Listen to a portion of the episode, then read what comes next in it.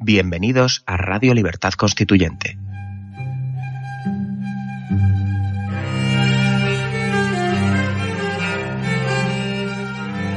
Están escuchando Radio Libertad Constituyente con don Antonio García Trevijano.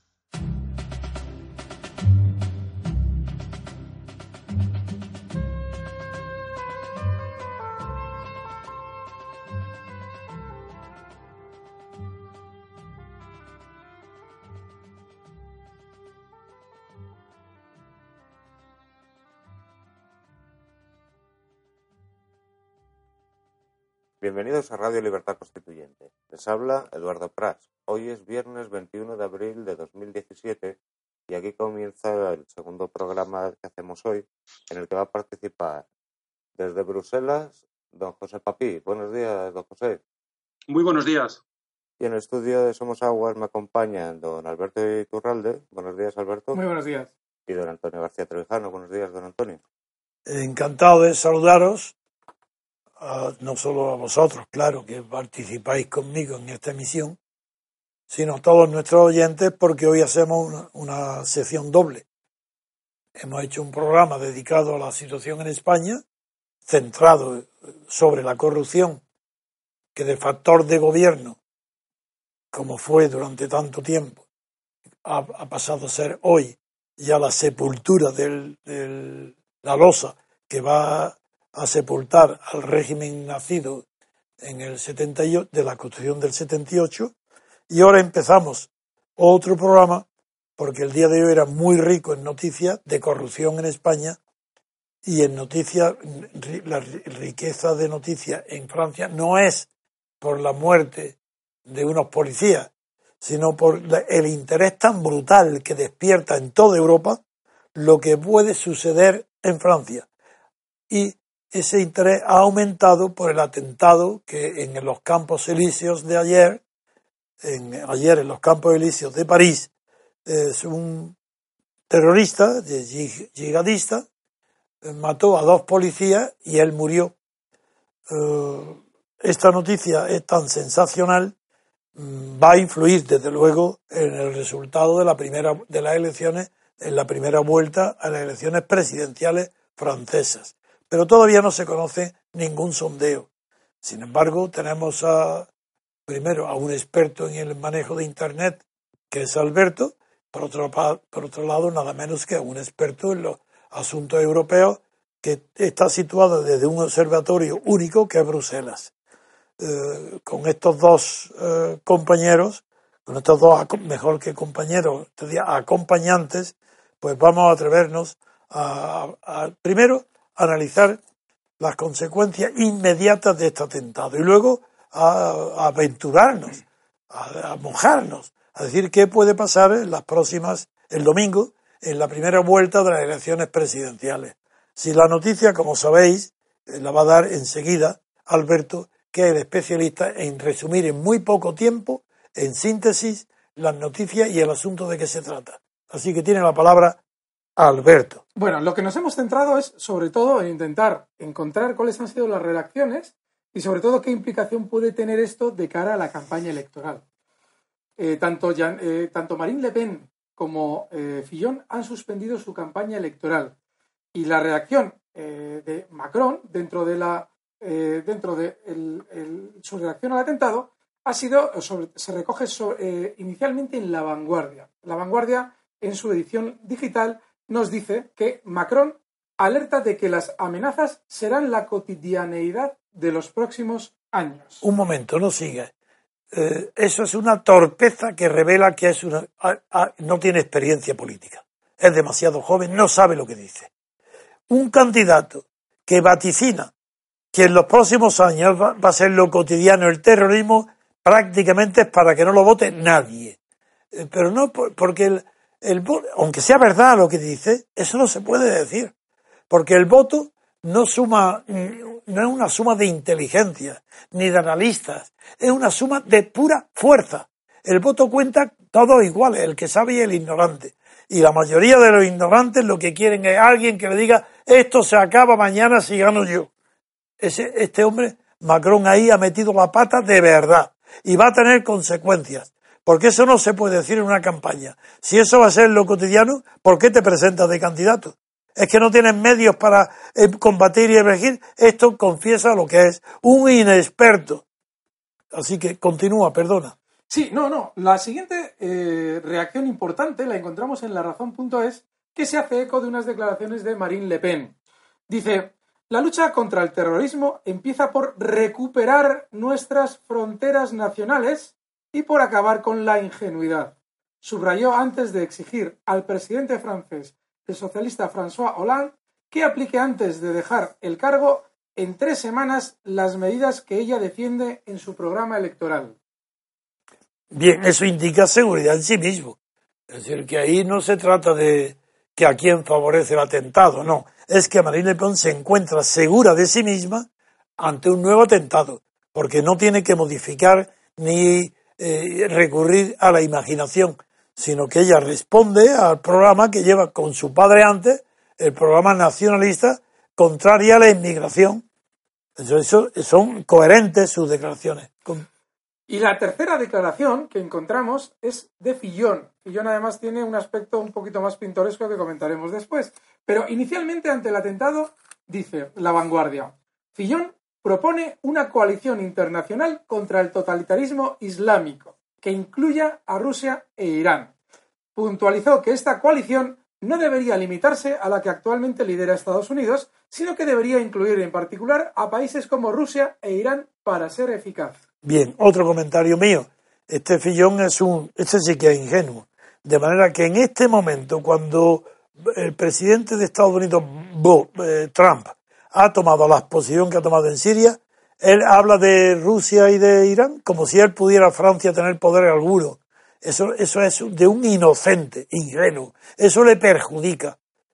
Pero ahora te doy a ti la palabra, otra vez, para que, para que ahora sí que de verdad es interesante lo que vas a comunicar a Papi, que no lo conoce esto. Ya verás. Sí, hemos hablado de la reacción de Fillón a el atentado que se produjo ayer. Y El Mundo publica una noticia de, bueno, que se produjo hace unos días, pero que es muy importante en torno a Fillón. Y se titula así, está en la página número, en la página 18, que tiene un titular importante, dice Terror en el cierre de campaña. En un lateral de la página dice, como, eh, dice, Fillón, objetivo del yihadismo. Y desarrolla. El candidato de la derecha a las presidenciales francesas, François Fillon, afirmó ayer que era objetivo de los presuntos yihadistas arrestados el martes en Marsella, sospechosos de preparar un atentado inminente durante la campaña. El ministro de Interior, Matías Feckel, le informó el jueves de la semana pasada de que se había interceptado un mensaje que le designaba como objetivo, explicó Fillon en una entrevista publicada ayer por Le Figaro. Dice, a su juicio, estar en los planes de atentado de los dos jóvenes arrestados en Marsella con armas y explosivos puede tener que ver con que él es, entre comillas, el candidato que tiene el proyecto más radical contra el totalitarismo islámico. Vaya oportunismo. Bien, eh, continuamos, papi. Ahora sí que te damos paso a ti para que nos digas lo que todo el mundo espera. A ver, ¿qué ha influido y en quién, a favor de quién ha influido o perjudicado más este atentado con relación a los sondeos que ya tú y yo el otro día hablamos, pero que hoy vamos a refrescar. Así que ahora tienes tú la palabra para situarnos en este momento qué expectativas tienen los cuatro mejor eh, situados, eh, de los que excluyo el socialista Amon y considero nada más que a los cuatro primero, que es Le Pen, Macron, Fillon y Mélenchon. De acuerdo, don Antonio, pues vamos a ver, eh, disponemos nada más de encuestas eh, que se cerraron ayer a media tarde. A ver. Con lo cual todavía no podemos eh, analizar sondeos que hayan tomado en consideración el atentado que tuvo lugar ayer. En esas encuestas, eh, por ejemplo, dos que me he encontrado que están en, vamos, públicamente y que invito a todos nuestros oyentes y televidentes a que las miren, en la denominada Comisión de Sondeos, Comisión de Sondage, que es un instituto oficial francés eh, eh, en el cual pues van allí colgando ¿no? en internet todos los diferentes eh, sondeos que elaboran los periódicos, las televisiones, etcétera. Bueno, que elaboran o que encargan. Sí. Entonces, tenemos dos de ayer, se han publicado hoy, pero toman datos de ayer jueves y de anteayer miércoles. Sí.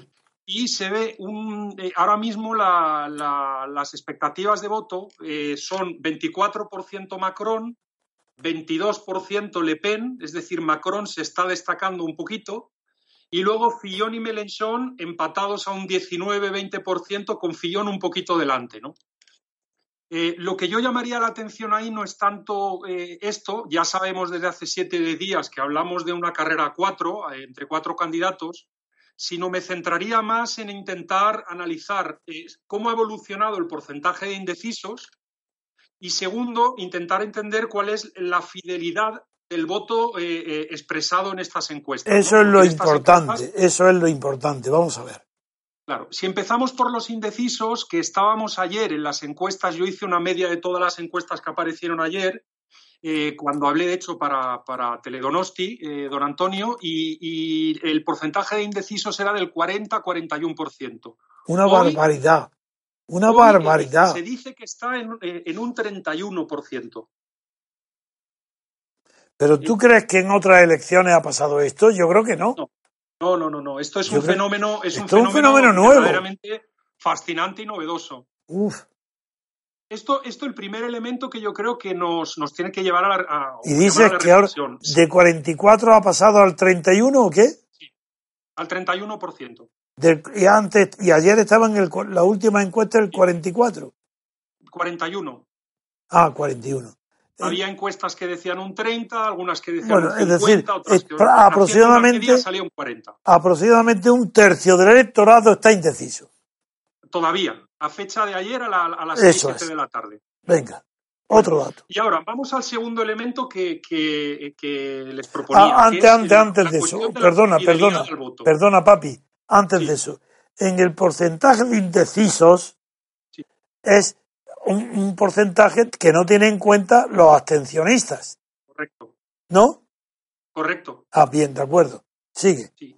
Y la abstención, eh, en las últimas cifras que yo he manejado, se, se estaba estimando en el, alrededor de un 30%. más Eso es. Es decir, es que por eso te lo preguntaba. Si se suma la abstención y lo indeciso, casi, casi son dos terceras partes de cada tres franceses, dos o son indecisos o no saben, o se van a abstener.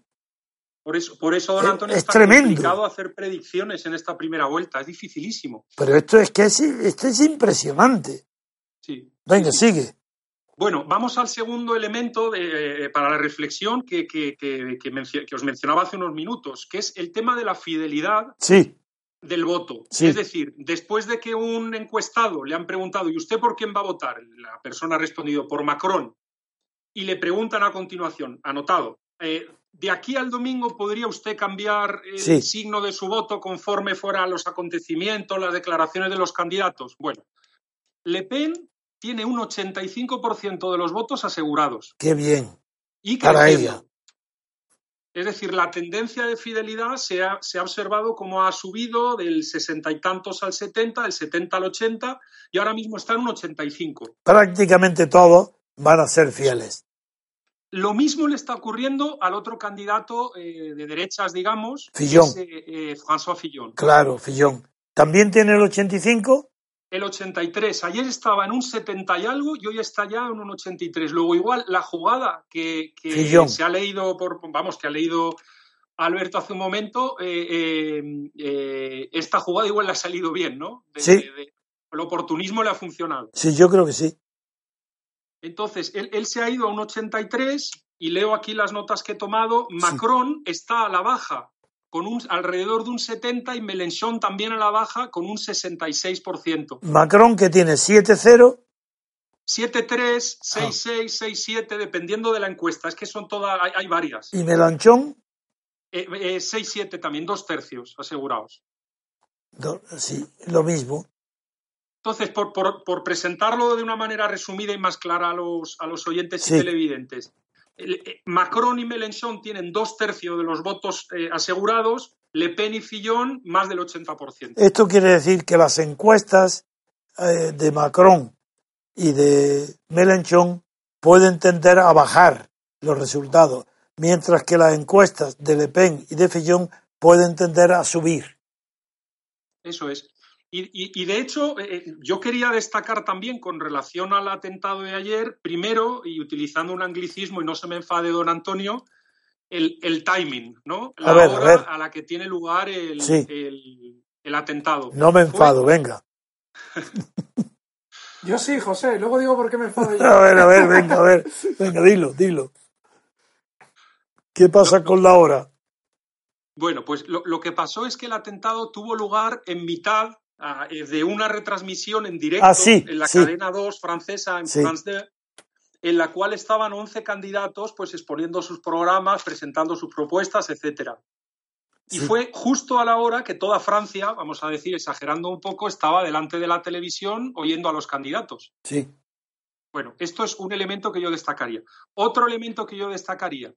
Eh, claro, en el acto tanto eh, Marine Le Pen como François Fillon han hecho declaraciones en la línea de decir, bueno, que a este tipo de gente que está fichada por la policía, porque la policía inmediatamente dijo que este señor estaba en los ficheros como un sujeto peligroso y demás, eh, han propuesto rápidamente bien la expulsión de Francia o bien la encarcelación, si es que no hay manera de expulsarlos. Y eso fue Fillon tan duro y tan radical como ella, como Le Pen. Como, Marie Le Pen, en efecto. Y de hecho, eh, eh, eh todos, Macron desde entonces se está defendiendo. Porque primero metió la pata, como, como se ha leído antes, diciendo que bueno, que hay que acostumbrarse a vivir con esta amenaza y que esto ya es una realidad de la vida en nuestros días y que el riesgo cero no existe y demás. Y a eso se han tirado eh, muy fuerte contra esas declaraciones tanto Fillon como Le Pen diciendo lo que, lo que, os acababa de comentar. Y Macron ya está esta mañana, ha tenido que salir a medios y responder eh, inmediatamente. Eso va a quitar muchísimos votos. Se ha rectificado peor. No, no, no, es lo que ha salido, no, no, al contrario, ha salido con, con cierto, con cierto, vamos, altanería, diciendo ah. que eso no tiene ningún sentido, ah, que el riesgo cero no existe, que un político que diga que va a acabar con el terrorismo en dos, eh, tomando eh, dos o tres medidas ah, bueno, políticas bien, a la carrera, que eso es una tontería. Menos mal por él, ha sido coherente. Sí, en eso ha sido coherente, pero le han obligado a, a salir a medios inmediatamente porque, claro, desde las declaraciones desafortunadas de ayer, usted ya, ya comentaba hace un momento que no eran de, un político experimentado, ¿no? Eh, pues eh, eh, Fillon y Marine Le Pen lo han aprovechado para, para estarle, vamos, disparando en medio sin parar. Claro. Muy bien. ¿Qué pasa? No. No. ¿Qué pasa? Que no, se pues, Pasa, pasa que voy a decir yo por qué si me enfado con la palabra, el timing que comentaba José. Y es que se ha puesto muy de moda en mi gremio, en el de los especuladores bursátiles, el de utilizar el término timing para hacer alusión al momento, momento concreto en el, que algo suceda. La oportunidad, el momento, ese, ese concepto de tiempo que es el momento, ahora se utiliza mucho timing. Y a mí me enerva escuchar que algo que se puede decir en español se utiliza en inglés, pero no es tu caso, José. Simplemente pues es... Normalmente me cae la bronca de don Antonio. No, no, no, para nada. No, porque no estás hablando de bolsa, no hay ningún problema. No, hombre, no. Si estás en Francia y hablas del tiempo, tendría, me acuerdo en instante de, la teoría de Henry Bergson, que tanta importancia tuvo pues en, Thomas Mann por un lado y luego en, el tiempo perdido en la obra tan querida por los franceses, que es el tiempo como simultaneidad y el tiempo como duración. y entonces tú lo que estás hablando es del tiempo como simultaneidad. ¿Qué pasaba en ese tiempo? No como duración. Venga. bueno, yo, yo, si acaso, destacar, destacar que, bueno, el señor Trump en esta ocasión, porque he, tratado de encontrar si se había pronunciado o no se había pronunciado sobre el atentado, el señor Trump ha estado muy moderado. Eh, ¿Pero ha dicho algo? Bueno, ha dicho que tiene, bueno, que, él estaba reunido, de hecho, con el, con el primer ministro italiano Gentiloni en Washington. Sí y él salió diciendo que bueno que, esto tenía toda la pinta de ser un atentado terrorista como otros y que bueno que había que estuvo moderado que había que esperar a las investigaciones y no quiso mojarse nada cuando le preguntaron cree usted que esto va a afectar a la campaña francesa él dijo mire yo no no, quiero entrar en esto no estuvo moderado. Tengo una tengo una noticia de bueno sería de última hora en el Huffington Post el Huffington Post eh, salen unas declaraciones de Trump muy recientes en las que dice, Trump dice que el atentado en París tendrá un gran impacto en las elecciones francesas. Es muy reciente, José. Eso tiene que ser de, de, de hace minutos, vamos. Sí, sí, sí, sí, sí. Ya te he dicho que aquí Alberto es tremendo con la internet en la mano. no, eso depende de lo rápido que ellos saquen las noticias. Bueno, claro. Tú Dice, eh, el presidente de Estados Unidos, Donald Trump, eh, ha asegurado este viernes que el ataque terrorista de anoche en París, en el que ha muerto un policía, tendrá un gran impacto en las elecciones francesas del próximo domingo. Entre comillas, otro ataque terrorista en París el pueblo francés no lo soportará mucho más. Ha escrito Trump en su cuenta de Twitter sobre la primera vuelta de los comicios galos. Ha agregado que el ataque, entre comillas, tendrá un gran impacto en la elección presidencial, aunque sin precisar más al respecto. Pues, pues eso confirma que ayer en la rueda de prensa se aguantó, pero no se ha aguantado ya más tiempo. No, no puede, no puede, no. Pues te lo agradezco, te lo agradezco que me hayas hecho la, la puntualización porque las, las últimas declaraciones suyas que tenía yo me había sorprendido. Ahora, ¿por qué no entráis en el tema tan pintoresco de, la, ah, de, la, discusión? A ver, a ver qué nacionalidad tiene o dónde está el terrorista, el muerto. Ahí está, papi, igual, bueno, más informado. A ver, voy a encontrar yo la noticia en la que se... La noticia el muerto entre ellos. que el señor era, bueno, el señor, el tiparraco, era, era un, eh, eh, tenía nacionalidad francesa, pero que en la comunidad eh, árabe le llamaban el belga porque había residido tiempo en Bélgica. Pero verás, verás tú la discusión que hay entre los ministros aquí y le damos la palabra otra vez a Internet, manejado por Alberto. La publica en la edición digital del Mundo. Dice en uno de los párrafos en los que relata la noticia, dice, el ministro de Interior belga, Jean Jambon, ha informado de que el terrorista era de nacionalidad francesa. Sin embargo, la agencia del grupo terrorista del Estado Islámico había indicado que era belga. Dos puntos. El autor del ataque de los Campos Elíseos en el centro de París es Abu Youssef, el belga, y este es uno de los combatientes del Estado Islámico, escribió AMAC, la agencia del grupo terrorista, y la policía ha arrestado a tres miembros de su familia.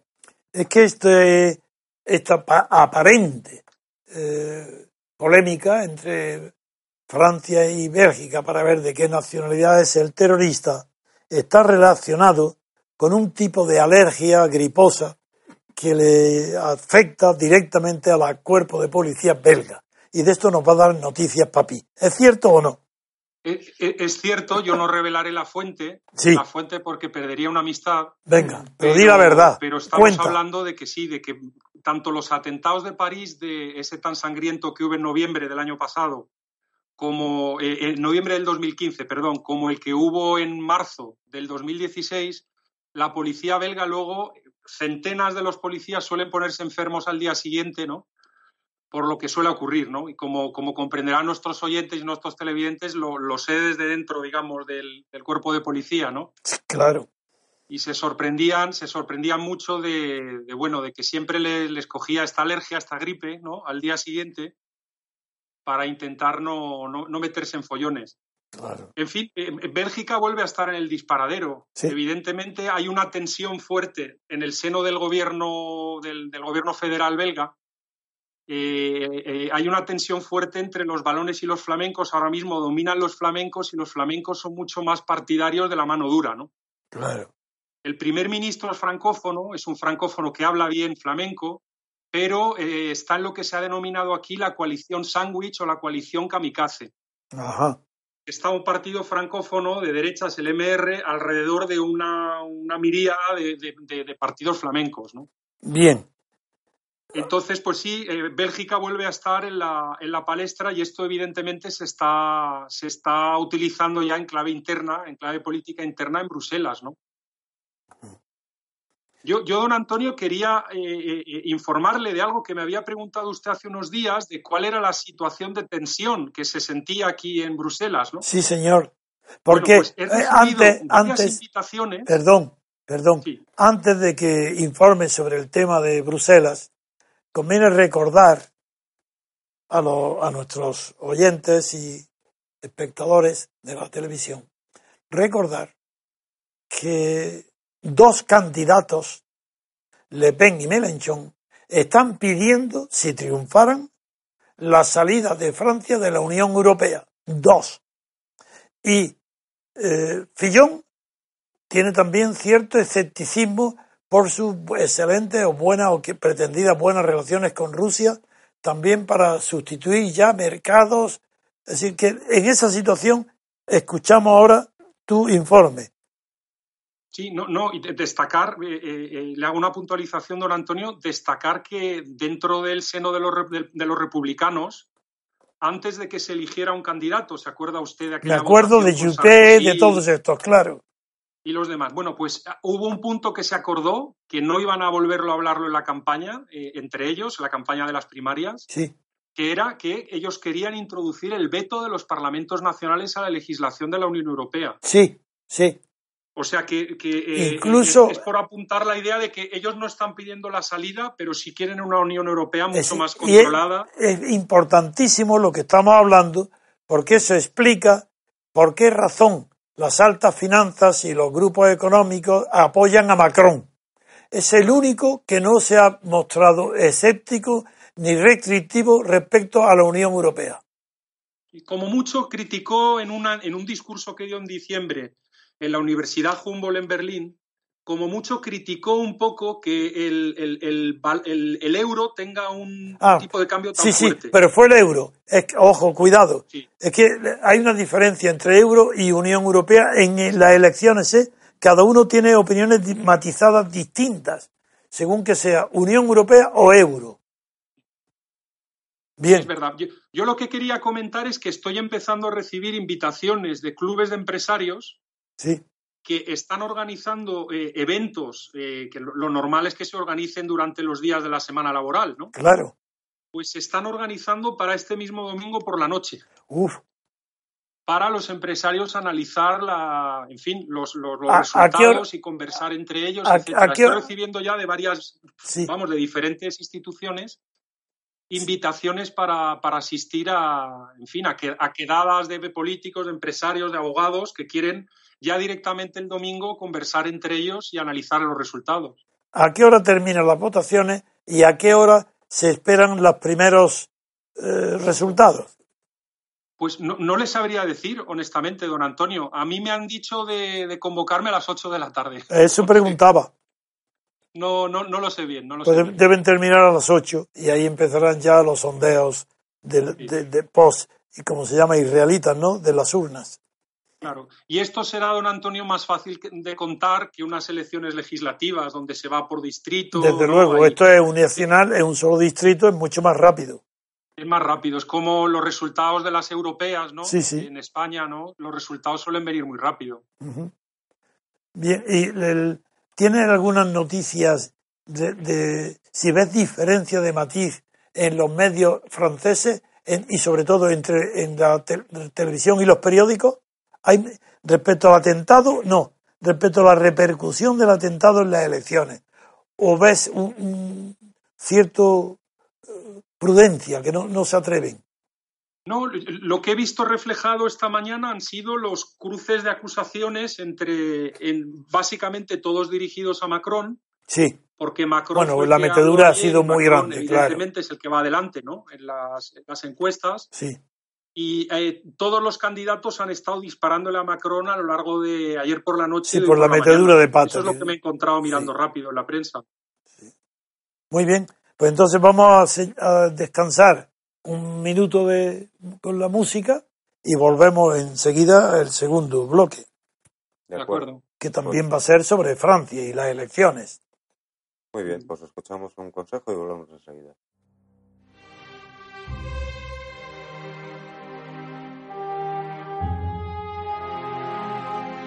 Queridos oyentes, además de nuestro buzón arroba diariorc.com, ahora podéis hacernos llegar vuestras preguntas para Antonio García Trevijano enviando un mensaje de voz a nuestro WhatsApp en el número 605 02 3473. Repetimos, 605 02 3473. Es importante que seáis breves y concisos para poder atender todas vuestras preguntas. Utilizad esta vía solo para mensajes de audio, puesto que ni texto ni vídeos serán atendidos.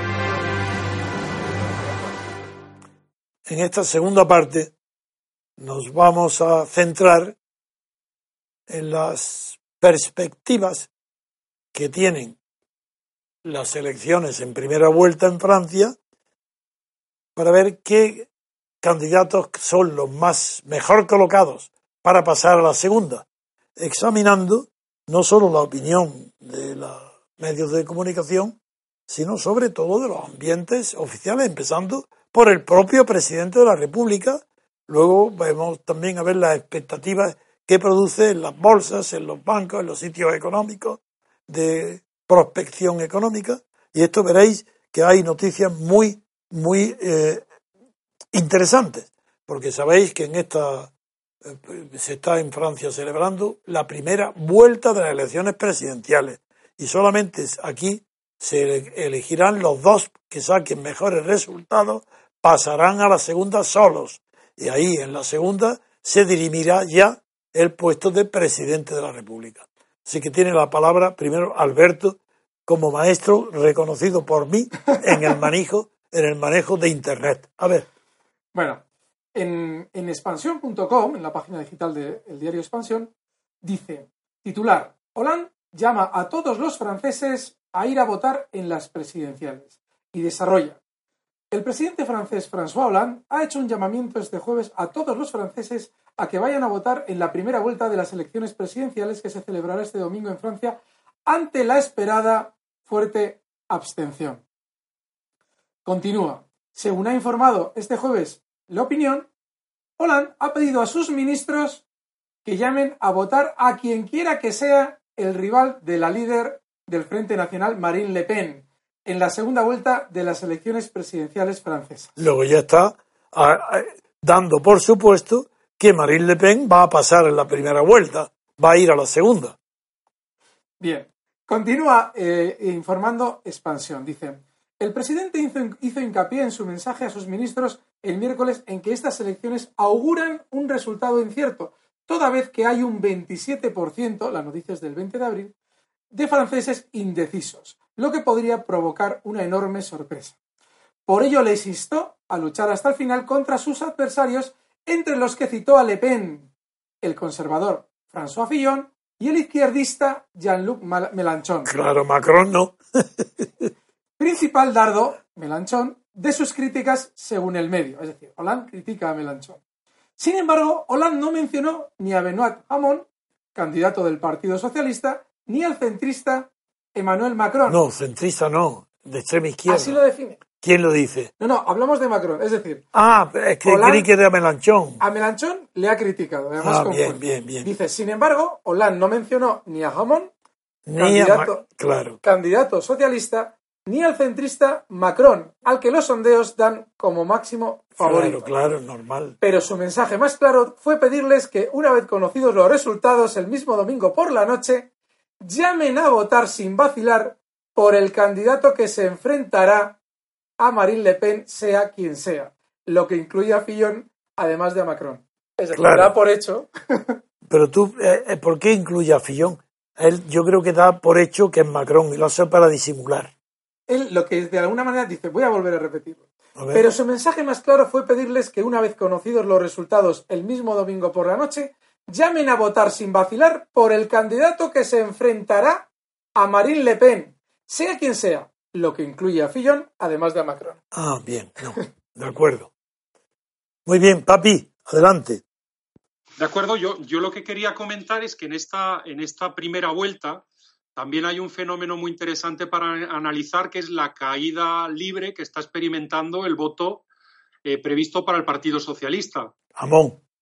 Eh, Amón, que ahora mismo está en un 7,5% y bajando. Sí. Y además, el porcentaje de fidelidad de voto en solo tres días ha bajado de un 61% a un 50%. Uf, la mitad, por Dios. De acuerdo, lo cual estamos viendo que hay ahí varios millones de votos que están pensando dónde irse. Pero esos van a votar, eso no van a abstención. Ellos van a pensar, entiendo que si irse a Macron, que si irse a. No, a Melanchón. A, a Fillon lo dudo, a Melenchon sí. A Melanchón y quién sabe si una traición del votante de base socialista que diga, bueno, como en el fondo el, programa económico de la señora Le Pen es eh, bastante de izquierdas, ¿no? Con un tinte social, etcétera, etcétera, pues eh, a lo mejor sin contárselo a los vecinos, ¿no?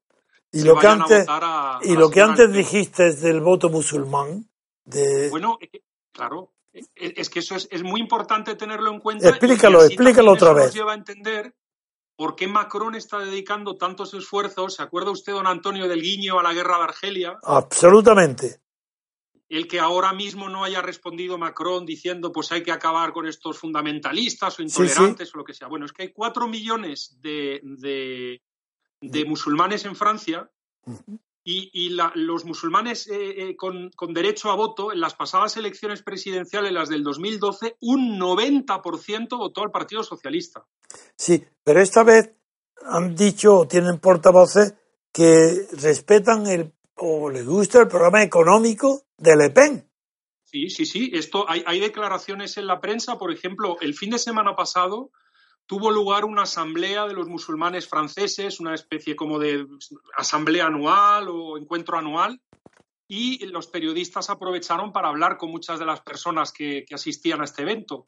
Y hay en diferentes medios declaraciones de personas que decían, vamos, eh, es que a mí Le Pen me gusta lo que en su programa económico, en sus propuestas, hombre, lo que no me gusta es que intente venir a por la inmigración, a por las personas de, religión no cristiana, etcétera, ¿no? Pero que es, esa simpatía que se llega a expresar incluso por musulmanes, ¿de acuerdo? Entiendo que evidentemente estos serán casos excepcionales, eh, eh, pero, pero sí que han aparecido varios en prensa, pero esa simpatía puede estar entre muchos otros votantes de izquierda. Pues vamos nosotros a continuar el camino emprendido por el presidente Hollande, que ha ido prácticamente eliminando, diciendo a quién tenían que votar. Vamos a seguir ese camino a ver a dónde nos conduce. Que es ver nuestro pronóstico, eh, siguiendo examinando para ver quiénes son probablemente los dos candidatos que pasarán a la primera, a la segunda ronda. Así, así que ahí enfoca el tema desde ahí ahora a ver por la prensa, por las personalidades, por la gente de prestigio que tiene experiencia. ¿Quién son de los cuatro que están igualados, eh, para no perder el tiempo con Amón?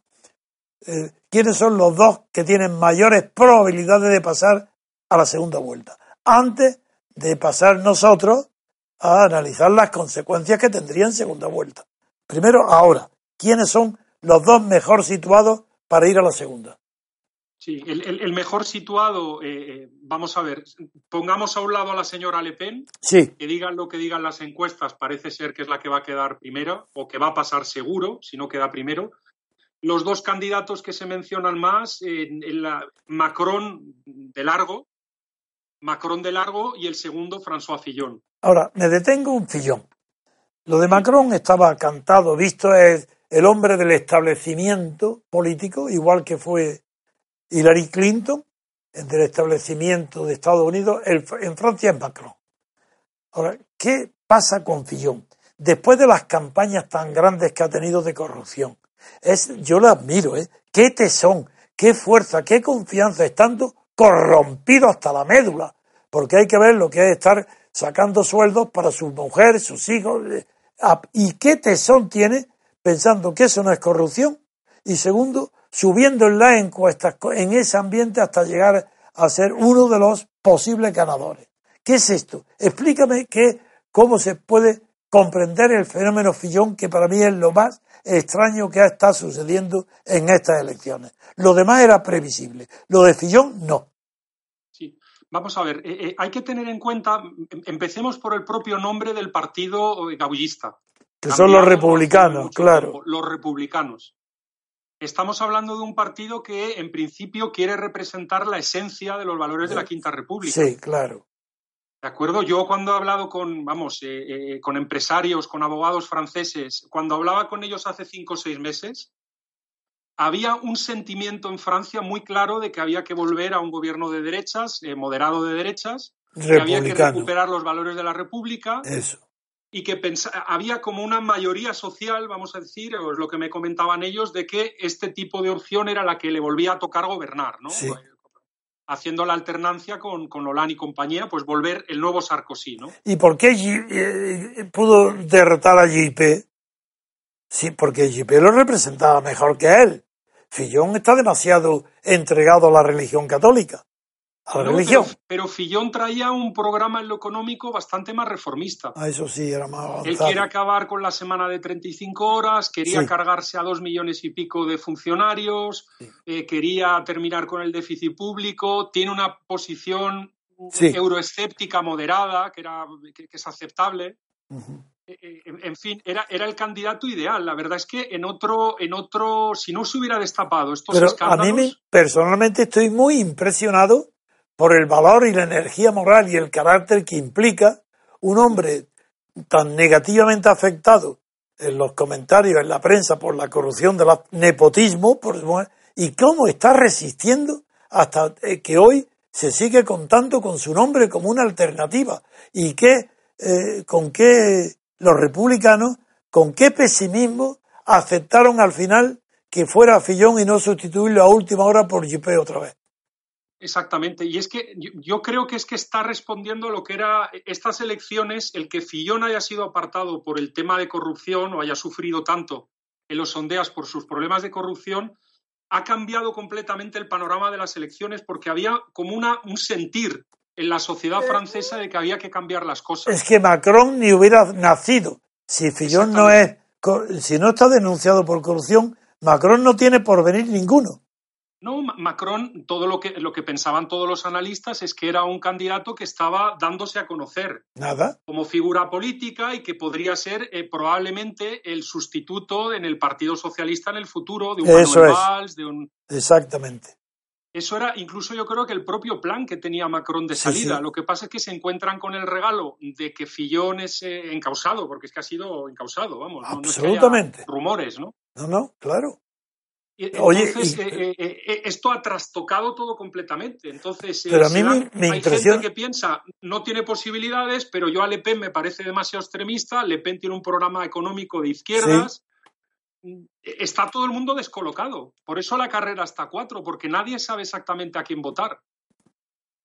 De hecho, eh, si, si tomamos el análisis de lo que sería la- la segunda vuelta, Sí, yo estoy observando en los últimos 7-10 días un fenómeno por el cual de la paliza del paseo militar ¿no? que se daba el señor Macron. Macron. en el uno a uno contra la señora Le Pen, estamos hablando de hace 7-10 días un 65-35%. ujú, ¿De acuerdo? Que es una distancia Enorme. muy amplia, de 30 puntos. La, la distancia actualmente se ha reducido a principios de esta semana 5 puntos y ahora mismo 10 puntos. Es decir, ahora mismo están a 20 de distancia, 60-40. Aún Incluso, así, es eh, muy grande. alguna previsión que se hace del, del uno a uno con Fillón, imagínese que pasara Fillón, ¿no? Hemos nada más cogido estos tres candidatos sí, eh, pa- para la hipótesis de, de- de análisis que- o de Sí. trabajo que estamos haciendo es ahora. correcto, es correcta. Es la más eh, probable. En la segunda vuelta estaríamos hablando de algo en el entorno del 55-45, Sí, entre Fillón ganando con un 55, 56, 57, Sí. depende del sondeo que miremos, y una eh, señora Le Pen que sube todavía 5 o 6 puntos. ¿no? Eh, Importante de destacar es que incluso en el caso de que se le pregunta a los franceses por una doble vuelta donde ya no tienen nada más para elegir que un candidato y otro más, en el caso, por ejemplo, del enfrentamiento Macron-Le Pen, un 23% de los franceses dice que de verdad que no saben por quién votarían. Lo cual es altísimo, ya, ya no les dejan elegir. No les Una dicen, cuarta ni existe parte. Mélenchon, ni existe Fillón, ni existen los candidatos más marginales, ni Beno- Benoît Hamon, ni nada. Tiene usted que elegir entre uno y otro. sí. Y hay todavía entre un quinto y un cuarto del electorado francés dice no sé.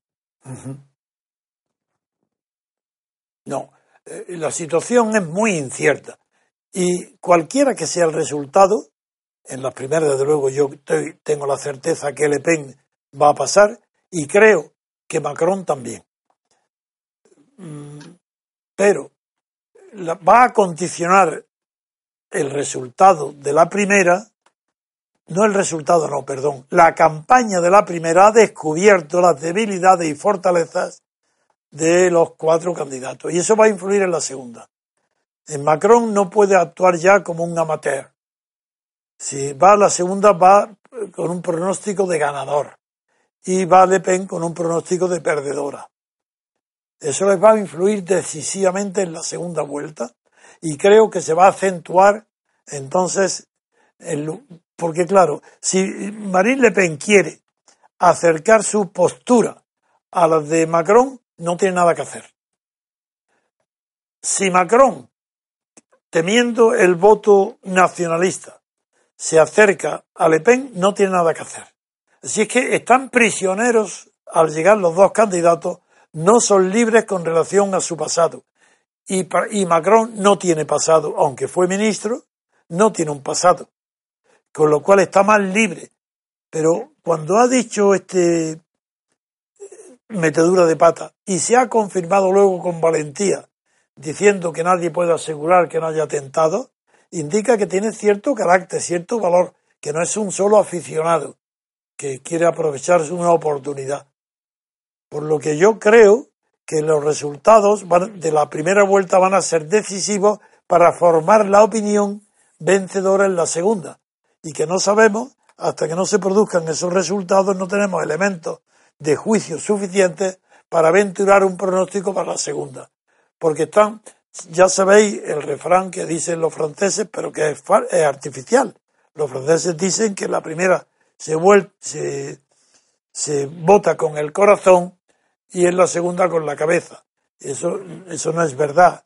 Es simplemente que lo que se puede decir es la primera se vota por razones ideológicas y en la segunda también por razones ideológicas. Es pero en fin, los franceses creen que porque en la primera en la primera vuelta pueden votar a perdedores es que están eligiendo con el corazón. No, están eligiendo cosas imposibles, utópicas. Pero lo extraño de estas elecciones en Francia es que una utopía como Mélenchon, que viene a ser como ahora, como puede ser Podemos en España, llegue a contar entre los candidatos que pueden pasar a la segunda vuelta. Eso es anormal. A ver tu opinión, papi. No, no, tiene, tiene hombre, en la, Europa de los disvalores en la que estamos, estas son las consecuencias de que nadie sepa exactamente qué, quiere defender en la sociedad, eh, ¿no? Nos encontramos en un momento en el cual hay cinco o seis verdades inmutables, ¿no? Que todo el mundo tiene que decidir, tiene que apoyarlas y tiene que estar de acuerdo. Y, bueno, Melenchón es, uno más del, del club, ¿no? Eh, yo creo que el, único candidato que se sale al 100%, digamos, de lo que sería el, pensamiento único socialdemócrata sería la señora Le Pen y no en todo. No. Probablemente en su nacionalismo, en sus posiciones sobre la inmigración, etcétera. Y el segundo, quizá en lo económico, se salga del pensamiento único socialdemócrata, sería el señor Fillón, ¿no? Sí esto es lo que, lo, que yo veo, pero que vamos, yo veo totalmente natural que una persona, digamos, extremista eh, como, como Mélenchon, pues tenga, tenga probabilidades, ¿no? Y esté en, su vida. Y de hecho yo vuelvo, vuelvo a recordar e insistir en esta idea de que el, votante socialista puede estar ahora muy descorazonado y en un momento dado, vamos, eso sería ya la sorpresa total. ¿Qué pasara a eh, Melenchón? que pasara Melenchón por Eso, traición del el espectáculo sería que se pase bueno pues oye es que si pasa Melenchón el triunfo de Le Pen es absoluto. Bueno en, las encuestas no dicen eso dicen que también ganaría Melenchón pero eso ya no me lo creo. No conocen el conservadurismo de Francia. No yo sí, lo conozco. y tú también lo conoces eso digan lo que digan la izquierda es una presunción es un es una, esnovismo es una postura para presumir, de, pero no es verdad. Francia es uno de los países más conservadores que hay en Europa. Ellos están orgullosísimos de sus tradiciones. Bueno, Hay, hay muchos economistas que dicen que Francia, a pesar de sus políticas tan estatalistas, de su ineficiencia, etcétera, etcétera, funciona gracias al sentimiento nacional y de tradición. Sin duda que ninguna. Tienen sus empresarios y sus dirigentes políticos, que lo llevan dentro, en la genética. Claro. Bien, pues entonces vamos a ver si en Internet encontramos eh, noticias sobre la segunda vuelta. ¿Tú la has visto antes, Alberto, o no? No, no hemos encontrado, yo no he encontrado nada especial. Eh, ¿De segunda vuelta no? No, según ibais hablando, eh, iba un poquito echando un vistazo, por ejemplo, a la figura de Fillón, sí. que es lo curioso que supone el hecho de que se le haya encontrado ese grado de corrupción y, sin embargo, continúe teniendo ese apoyo. Y lo que se está viendo en Internet, en el mismo diario que antes hemos leído, Digital Expansión, es que, eh, en cierto modo, lo que ocurre es que Fillón está eh, eh, planteando el programa económico más favorable para la empresa francesa.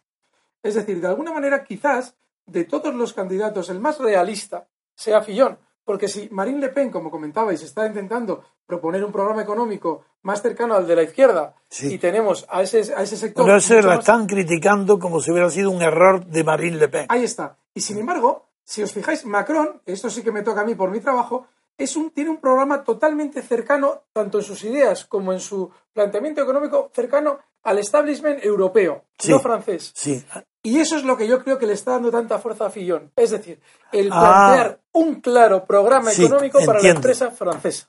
que unido a lo que acaba de decir también Papí sobre el nacionalismo francés, Eso es. la République, Ahí está. si une la tendencia inconsciente a apoyar al que cree mejor representante de la République, unido al que, al que se cree mejor representante del establecimiento francés, ese Fillon.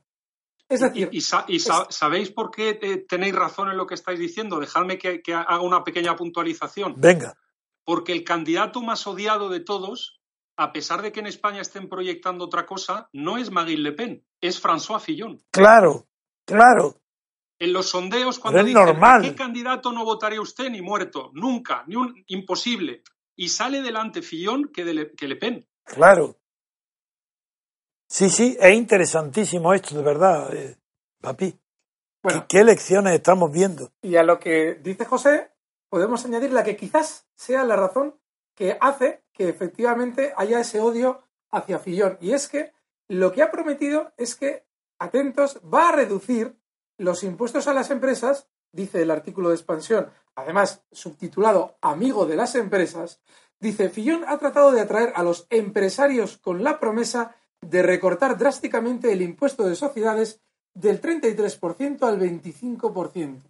Esto supondrá exenciones fiscales de unos 40.000 millones de euros en 2022, según afirma, pagadas mediante un aumento de la financiación y una subida de dos puntos porcentuales del IVA. Es decir, claramente se está situando en favor de la empresa francesa, lo cual le puede de alguna manera eh, eh, granjear la enemistad pura y dura de cualquier electorado que tenga que ver con la izquierda. Está claro. A mí lo que me extraña, papi, es que en estas elecciones, siendo tan chocante el cambio drástico de la política de Estados Unidos de Donald Trump con el ataque a Siria, no esté siendo tratado especialmente por ningún candidato. ¿Cómo, te- esto es extraño. ¿Qué- ¿Tú qué opinión tienes, papi? Bueno, pues me, acaba de dejar usted sorprendido porque no me había fijado, pero es verdad que no, no se Eh, habla. Eso es, es como prácticamente significa renunciamos a hablar de política exterior, de política extranjera. Para nosotros no existe nada más que la UE o Francia, pero no existe el mundo ni, hombre, Crillón, este Crillón, sí, eh, Fillón ha hablado de Rusia, pero de pasada, como ya lo había hecho antes, no, no después de la intervención del cambio drástico de 180 grados de Donald Trump. Que eso no esté presente en las elecciones francesas indica que, lo, que ninguno de los candidatos tiene eh, imaginación política, en el sentido no de fantasía, eh, saber responder a nuevas situaciones. Y, la- y Donald Trump ha planteado una nueva situación en la política mundial. Y no hay ninguno que esté hablando de ese tema. Ninguno. Solamente están hablando de, de UE o Francia. UE o Francia. ¿Esto qué es? Esto es una renuncia al mundo. No, eh, cuando lo oigo hablar una y otra vez, me daba la impresión que son otra vez catetos. Y Francia era todo menos cateta. Y esto, don Antonio, es coherente con lo que está ocurriendo en el seno de la Unión Europea, No, donde claro. hace cinco o seis años estábamos hablando de un biunvirato, ¿no? Teníamos eh, eh, conjuntamente a franceses y alemanes peleándose por quién regía y quién daba las directrices y quién orientaba, ¿no? Hoy está todo eso abandonado.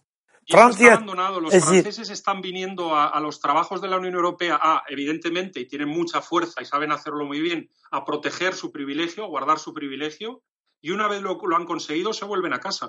No, yo estoy y dejan viendo. a los alemanes solos que ellos lleven el, el chiringuito ellos solos. Económicamente están dando pasos atrás en Francia con respecto a la Unión Europea. Es decir, eh, para ellos, lo- hace unos días atrás, José, eh, explicábamos eh, de manera fehaciente cómo la bolsa francesa había tenido un retroceso enorme con respecto a la alemana en los años en los que el euro ha estado en vigor.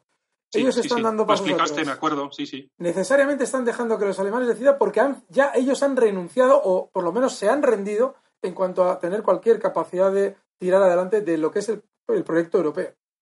A mí me parece realmente inconcebible, desde el punto de vista intelectual, desde el punto de vista político y desde el punto de vista moral, que ningún candidato se esté pronunciando respecto al el, el cambio en la política mundial con la aparición de Donald Trump, primero, prometiendo antes de las elecciones, con una política de apaciguamiento, de distensión en Europa con la eh, amistad, no, pero por las buenas relaciones, incluso amistad con Rusia, y luego el cambio tan drástico de romper prácticamente relaciones con Rusia, de estar más frías que nunca, como si fuera un retorno a la Guerra Fría. Que esto no esté siendo comentado en Francia prácticamente quiere decir que los candidatos franceses están fuera de juego del mundo y de la política internacional. Eso es algo terrible para Europa. Desde luego, desde luego. Y yo, y yo me quedo, don Antonio, co- como un titular, ¿no? Muy interesante del, de- vamos, del, del programa de hoy, ese que ha dicho usted, que sin el escándalo de corrupción de Fillón, Macron nunca hubiera existido. No hubiera ni, ni lo hubieran lanzado. Y Sí. ahora con cierta perspectiva es que se ve, se ve muy claro. Claro. Y lo que ha dicho Alberto de que la economía francesa está retrocediendo con relación a la alemana tiene mucho que ver con lo que estamos haciendo desde el punto de vista político, del análisis político. Porque es que Francia hace tiempo, desde que está Hollande en la presidencia, que ha caído verticalmente en influencia política, cultural y económica. Y esto, Así es, así es. Y usted, don Antonio, vamos, eh, y desde el MCRC se lleva años denunciándole el analfabetismo político, ¿no? Bueno, es que el retroceso de, de Francia, cultura, es que a mí no me interesa Francia. Y yo me he formado fundamentalmente con la cultura francesa de mi juventud. Eh, Pero, todo- don Antonio, escúcheme una cosa. Yo le lanzo una pregunta a Alberto. ¿Qué opina Alberto del analfabetismo económico? Ese es el- final esa es la clave. se lleva la política. Fíjate. A ver, a ver, a ver, según me venga, entraba a ver. por el oído eh, izquierdo el comentario de don Antonio, yo en mi cabeza, corregía, digo, sí, y a ese analfabetismo político se añade el económico que lleva a un país a estar 17 años sin tener política monetaria propia porque la ha cedido a un organismo como el Banco Central Europeo Alemán. en el que, exacto, en el que Alemán. quien manda es Alemania. Ahí está la clave, la que habéis dado entre los dos. Sí, y se me estaba cruzando el puñal por la, por Sí, la mientras hablabais. Esa es la clave. Pero lo interesante que es que si estuviéramos hablando de España, estamos tan acostumbrados a que España no cuenta, no tiene talentos, no tiene personas, no tiene cultura, no, está fuera del mundo. Es que Francia está en el camino español. Es que está entrando Exacto. en una encerrona donde se está quedando aislada. De hecho, ya hay economistas, eh, eh, Alberto, que he escuchado que si en el caso de que se generaran dos euros, uno norte y uno sur, eh, recomiendan evidentemente que Francia se uniera al Eurosur. Eso es infame. Es decir, eso es. eh, que no, no, no digo lo que dices tú. Digo que alguien esté pensando eso es absurdo, porque significaría que no se han dado cuenta de dónde está el problema. Y es en la emisión de moneda propia. Cuando Inglaterra decidió no entrar al euro, alguien Claro. decía, no, es que son tradicionalistas. No, No. lo que no son es tontos. Es decir, no te van a dar a ti la capacidad de decir cuánto dinero se emite en una Unión Europea que no tienen todos los mismos impuestos y que tienes un país como Irlanda Claro. que te deja un 1%, Luxemburgo el 1%, Claro. te vienen todas las empresas americanas a vender en España con los impuestos pagados en Irlanda. Claro. Es decir, sería absolutamente absurdo que se generan dos monedas. Lo que tenemos que hacer es decir, no, no, yo tengo que emitir mi moneda. No puedo estar en una, en una Unión eh, Europea Si con una estamos- misma moneda con diferentes políticas fiscales. No, No, con- en condiciones de desigualdad. Claro, absoluta. Y favoreciendo a una industria que es la alemana, a la que le viene de maravilla que nos hayamos adherido al marco alemán, Claro. que es lo único que hemos hecho. Pero es que Francia parece mentira como, bueno, de, de Gaulle mantuvo la cabeza de Francia y sus sucesores, incluso el pedante eh, de Giscard, sí. Pero luego con el propio con, han mantenido un cierto goyismo, en que es el prestigio de Francia internacional. más que orgullo interno, prestigio externo, que es lo que representaba De Gaulle. Eso ha desaparecido. Sí, sí. Y de hecho, las consecuencias reales y prácticas son exactamente las que habéis descrito ahora. Y de hecho, es un paso atrás que como no vaya, no vuelva a Francia a tener moneda propia, es decir, si hubiera una especie de híbrido en el que en lugar de volver a las monedas nacionales intentaran eh, eh, otra moneda, otra moneda, estaría ido todavía mucho más atrás. Es decir, no existe esa fórmula. ¿Qué es lo que se deduce de lo que comentas, José? Que de alguna manera Francia, que ha visto la trampa de Alemania, quiere generar ella otra trampa. Es decir, generar una moneda en la que pueda, eso es, abusar, abusar de los países que se adhieran a esa política económica francesa. España, Portugal, hay que ser Italia. Muy estúpido en el caso de España de decir, bueno, ya nos han engañado en Alemania y ahora nos vamos a dejar engañar. Exactamente. no, pero pasaría otra vez igual. ¿eh? Desde luego. Nadie aprende en la política, todos repiten los mismos errores, los mismos tropezones. Sí, sí. Pero tan, tan mal estamos, Alberto, que al final, con que un político prometa trabajar menos, garantizarte la pensión y la felicidad eterna con eso sobra para ganar unas elecciones. No tengas la menor duda. De hecho, lo que nadie se plantea es el absurdo de que si un político promete eso, te está diciendo que media España va a tener que trabajar para la otra media. Eso es. Es así. Entonces, bueno, no tenemos salida. Vamos a comprometernos para terminar esta emisión a hacer un pronóstico, puesto que ya después, eh, mañana y domingo son responder a preguntas y hasta el lunes no volvemos a tener discusiones eh, argumentaciones, vamos a comprometernos. Así que empecemos por el que más alejado está del compromiso político, que es el jugador de bolsa. Venga, y el más aficionado a especular. Especula. Yo especulo y creo que. Eh, ¿Quiénes son los dos que van a vencer? Pero aquí voy a remar en favor de obra, de cómo está ahora mismo la obra. Creo que van a vencer. Eh, creo que va a vencer eh, Marine Le Pen y Macron creo que van a vencer esos dos. Para mi desgracia, porque me encantaría que revolviera todo Fillón en lugar de Macron. Claro. Pero creo que va a ganar Macron con Le Pen. ¿Y tú, papi? Yo, yo me apunto a Alberto, que ha sido valiente en dar el primer, ha sido valiente en dar el primer pronóstico, yo me apunto al suyo. Pues yo también, yo creo, yo creo que los candidatos ganadores para los dos primeros puestos será eh, el orden. No lo sé, creo que el orden va a ser primero Le Pen y el segundo va a ser Macron. Y en la segunda vuelta, en cambio, si se presentan esos dos, se va a empezar la segunda vuelta con un favoritismo, favoritismo de internacional mundial de Macron. Y se va a situar entonces Marine Le Pen en la misma postura en la que estaba Trump respecto a Hillary Clinton. Ese, es mi eh, vaticinio, que así será la segunda vuelta.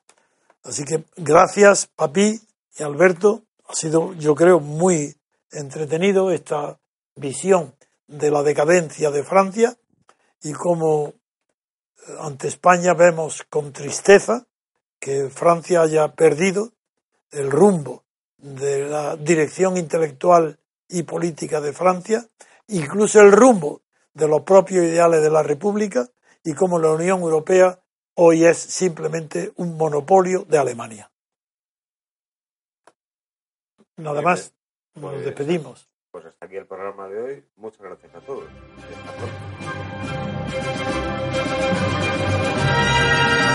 Gracias por haber escuchado Radio Libertad Constituyente. No olviden visitar la parrilla de programación en la nueva página web del Movimiento de Ciudadanos hacia la República Constitucional en la dirección www.mcrc.es. Radio Libertad Constituyente. La libertad viene en nuestra busca.